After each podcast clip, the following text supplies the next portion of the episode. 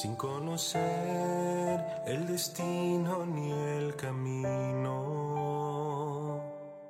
sin entender que fui elegido, que no fui yo quien llegó a ti, que me tomaste como tú aprendí. ¿Qué tal amigos? Sean bienvenidos una vez más a este su podcast favorito, Camino a la Santidad. El día de hoy, bueno, pues estamos a 6 de noviembre, 6 de noviembre del 2021 y estamos con nuestro segundo episodio o si bien mm, somos muy estrictos, el primer episodio de la segunda temporada de este podcast porque bueno, pues el primer episodio como tal era más bien un episodio introductivo, un episodio introductorio, perdón, por lo tanto, bueno, pues era más que nada para ver las pautas de cómo íbamos a estar grabando a partir de ahora. Así que bueno, podemos decir que este es nuestro primer episodio oficial. Y bueno, hermanos, pues como bien comentábamos el miércoles, los días martes vamos a estar hablando acerca de temas de crecimiento para nuestra fe. Vamos a empezar viendo algunas de las herejías de nuestro tiempo. Y este, durante la segunda temporada, digo, durante los días sábados, vamos a estar viendo sobre la vida más importante de algunos de los santos que pasaron durante esa semana. O bien, este, ver acerca de uno o dos santos, si, si hay más de, de uno. Y también si tenemos algún, este, ocasión especial, pues tendremos un tercer episodio por la semana, pero por mientras serían esos dos. Y bueno, pues el día de hoy, este, primero que nada les pido una disculpa porque, bueno, pues no pude publicar a las 12 del mediodía, una del medio, una de la tarde, hora de Ciudad de México, como estaba planeado, porque, bueno, pues tuve ciertos problemas que no me permitieron grabar antes. Así que estamos grabando, pues ahorita casi 3 de la tarde. Así que este episodio se estará estrenando en todos los medios de audio como entre 3 y media, 4. Y en nuestro canal de YouTube muy probablemente esté disponible a partir de mañana. Entonces si son de los que prefieren escucharlo en YouTube, pues ahí lo veremos a partir de mañana. Seguimos con el formato en puro audio en YouTube. Y ya no me extiendo más porque ya vamos para los 3 minutos de introducción. El día de hoy estaremos hablando acerca de la vida de San Martín de Porres, este Fray Escoba, mm, queridísimamente llamado Fray Escoba por todos los que lo aprecian, y quien celebrábamos el 3 de noviembre. Y bueno, pues, este, ¿quién es Martín? Martín es un hombre, un niño que es bautizado en la iglesia de San Sebastián, donde años más tarde Santa Rosa de Lima también fuera bautizada. Y fíjense que son muy misteriosos los caminos del Señor.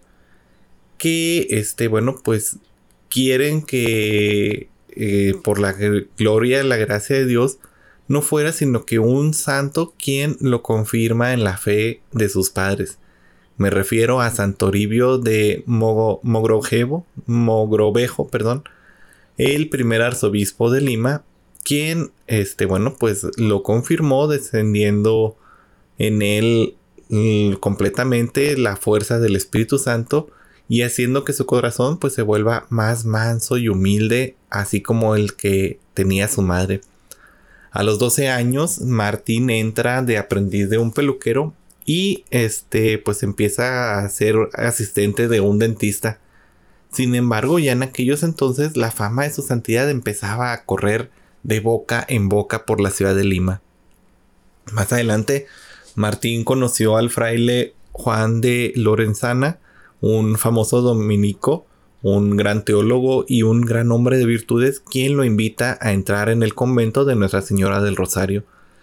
Sin embargo, bueno, pues las leyes de aquel entonces le impedían ser religioso por el color de su raza, por lo que este, bueno, el color de su piel, por su raza, por lo que Martín de Porres, bueno, pues ingresa como este donado, que son pues personas que visten el hábito religioso, pero que no son propiamente parte de la orden ni han hecho los votos. Y bueno, pues él se entrega a Dios y este, en esta entrega pues su vida se encuentra presidida por el servicio, por la humildad, la obediencia y un amor sin medida. San Martín se cuenta que tiene un sueño donde Dios le desbarata por completo. Le dice que va a pasar desapercibido y ser el último entre sus hermanos.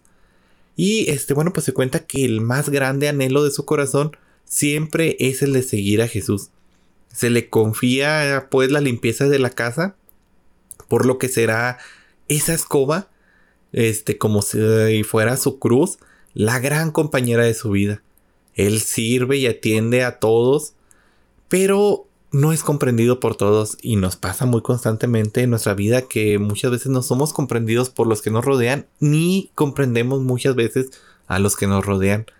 Se cuenta que, por ejemplo, un día cortaba el pelo a un estudiante, pero este estaba muy molesto ante la sonrisa que le estaba poniendo Fray Martín, que no dudó en insultarlo diciéndole que era un perro mulato, un hipócrita, y a esto pues la respuesta fue una simple y generosa sonrisa. Martín no le contestó nada. Y bueno, pues se cuenta que ya más adelante, cuando San Martín llevaba ya dos años en el convento y hacía seis años de que no veía a su padre, pues este viene, lo visita y después de dialogar un poco con el padre provincial, este y el consejo conventual deciden que Fray Martín se convierta en un hermano cooperador. El 2 de junio de 1603 se consagra pues a Dios y hace su profesión religiosa. El padre Fernando Aragones testificará al respecto y dice, se ejercitaba en la caridad día y noche, curando enfermos, dando limosna a españoles, a indios, a negros, a todos los quería y los amaba. Curaba con un singular amor. Se cuenta pues que la portería de este convento era un reguero de soldados humildes, de indios, de mulatos, de negros, y él siempre solía repetir que no había mayor gusto que el poder dar este ayuda a los pobres. Eh, también se cuenta que su hermana Juana, bueno, pues tenía una buena posición social, tenía dinero, estaba bastante bien acomodada, por lo que ella en una finca de su propiedad pues daba cobijo a enfermos, a pobres, y en su patio acogía perros, gatos y ratones uh, por igual. Eh, pronto, la virtud de este santo morenito dejó de ser un secreto. Su servicio como enfermero se extendía desde sus hermanos dominicos hasta las personas más abandonadas que podía encontrar en la calle. Su humildad fue probada en el dolor de la injuria incluso de parte de algunos de los mismos compañeros religiosos dominicos. Una gran incomprensión y envidias eh, lo llevó por un camino de contradicciones que fue asemejándose al mm, eh, bueno a este gran mulato fue asemejándolo a su reconciliador a nuestro Señor Jesucristo. Eh, se cuenta que los religiosos de la ciudad virreinal este, van de sorpresa en sorpresa por lo que el superior le prohíbe realizar nada extraordinario sin su consentimiento. Un día, cuando el santo regresaba al convento, un albañil le grita al caer del andamio y el santo le hace señas y corre a pedir permiso al superior. Este eh, y el interesado pues quedan cautivados por su docilidad de que en vez de ir a ayudar a este albañil que cayó del andamio, bueno pues primero fue a pedir este permiso. Em, se cuenta también que, bueno, pues cuando él ya veía que se acercaba este momento eh, de, de gozar de la presencia de Dios, pidió a todos los religiosos que le rodeaban que entonasen el credo. Y bueno, pues mientras lo cantaban, él entregó su alma a Dios. Era un 3 de noviembre de 1639. Y bueno, pues San Martín de Porres em, durante toda su vida se eh, distinguió por ser un santo sumamente humilde, un santo que siempre estuvo al servicio de sus hermanos, un santo que a pesar de todas las dificultades siempre estuvo ahí este dando lo mejor y sobre todo con una este gran entrega y una gran obediencia. Este se cuenta, bueno, pues también que ahí en las proximidades del convento dominico de Nuestra Señora del Rosario y de su claustro conventual, pues ejercieron pronto la atención sobre él de, de, muchos lugares precisamente por esta fama de santidad que él ya venía ejerciendo esta fama que se iba creando. Este, sin embargo, pues él no cambia su situación, él no quería un trato este bueno, él no quería un trato de santidad, él simplemente quería el trato que recibía por ser mulato, este, él no podía ser fraile, no podía este celebrar la misa e incluso le prohibieron ser hermano lego, pero bueno, pues él desde hermano este colaborador, pues él hace todo su servicio. Ejerce como barbero, como ropero, este, como sanador, eh, sacamuelas. Su celda quedaba en el claustro de la enfermería. Y bueno, pues todo el aprendizaje que ahí va aprendiendo como de herbolario en la botica o barbero, pues hacen que él sea un gran curador de enfermos, sobre todo de los más pobres, necesitados, a quienes pues nunca dudó en regalar la ropa este que tenía su cuidado, nunca dudó en ayudarlos. Eh, esta fama hizo que incluso gentes de gran fama, gente notoria, pues fueran a visitarlo para implorar pues que los curara. Su labor era tan amplia que pues tomaba el pulso, palpaba, vendaba, entablillaba, sacaba muelas, Em, suturaba heridas sangrantes, imponía las manos con gran destreza. Y Martín, este, confluyeron, bueno, pues todas las tradiciones de la medicina española, la medicina andina y la medicina africana. Él solía sembrar en el huerto una gran variedad de plantas que luego pues combinaba en remedios para los pobres, para los enfermos. Eh, debido a que, bueno, pues empezó su labor como enfermero, pues este, a esto se dedicó. Él se cuenta que la vida en el convento estaba regida por esta obediencia, como bien comentamos, que él tenía a sus superiores. En esta condición, bueno, pues él era el más humilde entre los humildes. Esto fue puesto a prueba en muchas ocasiones. Parecía tener una concepción muy pobre de sí mismo y hasta como miserable. Él se consideraba como alguien miserable, como alguien muy pobre, por lo tanto digno de los maltratos que a veces le hacían sus propios hermanos y la gente a su alrededor. Eh, aunque frecuentaba a la gente de color y a castas, nunca planteó reivindicaciones sociales ni políticas. Él únicamente se dedicó a practicar la caridad. Esto hizo extensivo a todos los grupos que él frecuentaba, los grupos étnicos. Eh, todas estas dificultades pues no le impidieron que que fuera un fraile alegre, este, sus contemporáneos lo señalan como eh, alguien con un semblante alegre y risueño. Otras facultades de su vida fueron eh, la evidencia, se cuenta que su hermana Rosa, que este, bueno, pues eh, tenía esta finca, este, él lo llama para que le ayude y pues ella no podía salir de su asombro ya que este había perdido un, dinero, este había perdido un dinero y no podía creer porque nadie había, no sabía que alguien pudiera hurtar, no había nadie. Y bueno, pues este tuvo las facultades para predecir dónde estaba ese dinero que se había perdido. Este también predijo su propia muerte, su propio momento, como bien comentamos hace unos momentos, que él, ya sabiendo que se acercaba, pues pidió a sus hermanos que rezaran por él. Su preocupación por los pobres fue grande, fue notable. Él se sabía que era muy importante, pues, el ayudar a todas las personas desvalidas, a todas estas personas que llegaran a esa portería, pues ayudarlos, curarlos, curarles las enfermedades, darles de comer. Eh, y bueno, este se dice que de otros santos de la época, pues también Martín sufrió las apariciones y tentaciones del demonio.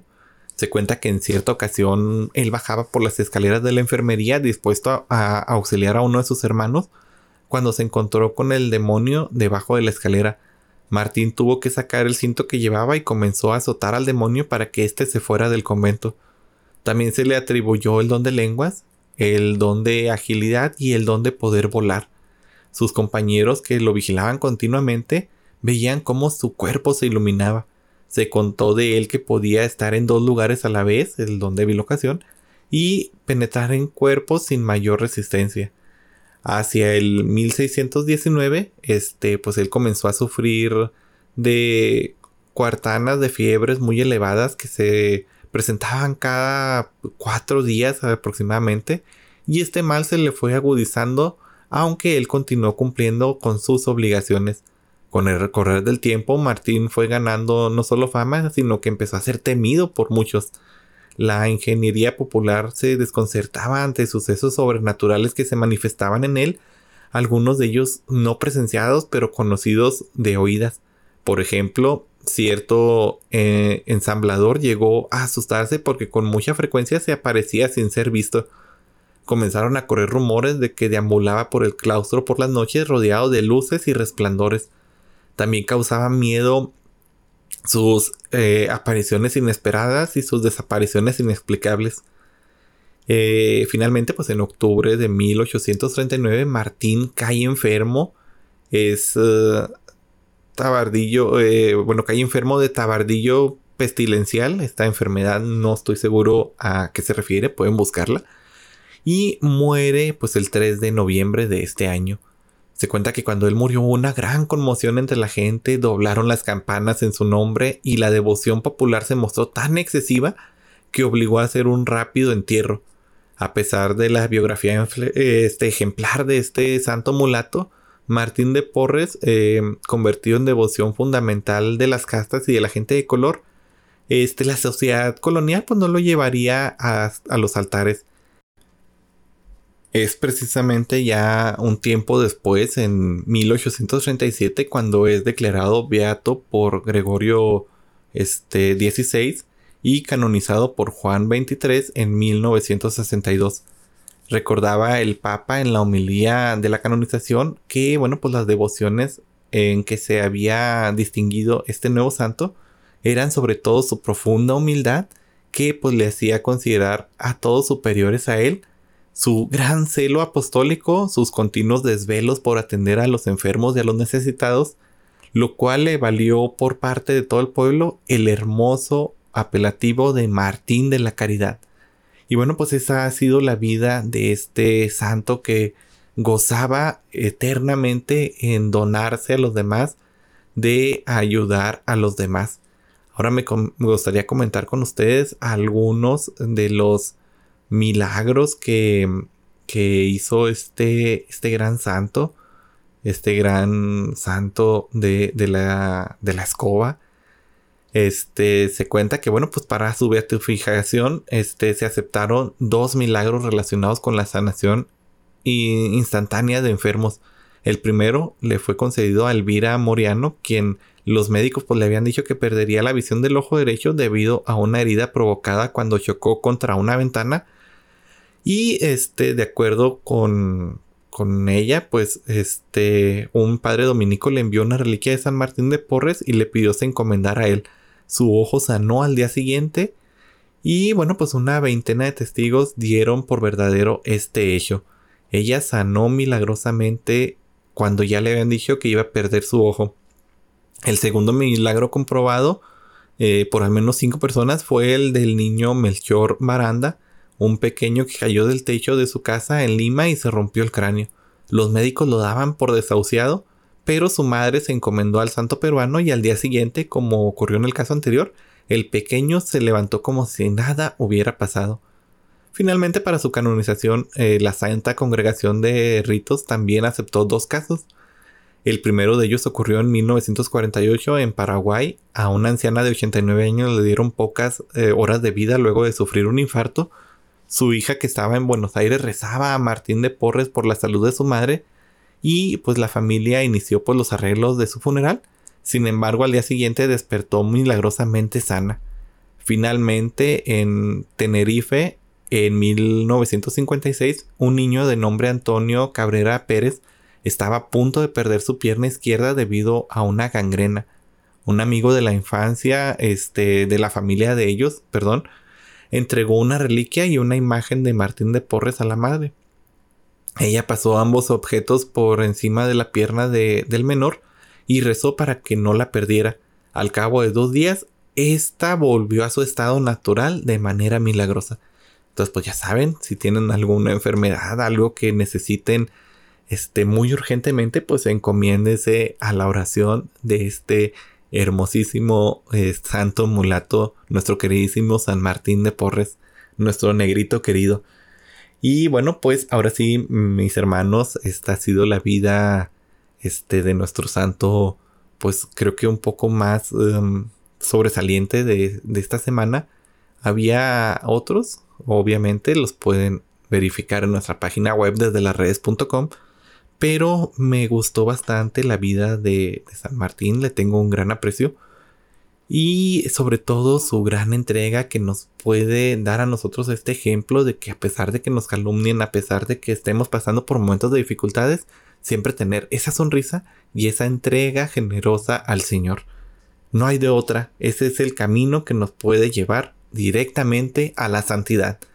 Hermanos, un gusto compartir nuevamente con ustedes eh, la segunda temporada de este podcast. Esperemos que sigamos aquí al pie del cañón compartiendo estos ejemplos de santidad y estos temas que nos van a iluminar para nuestro propio camino de santidad.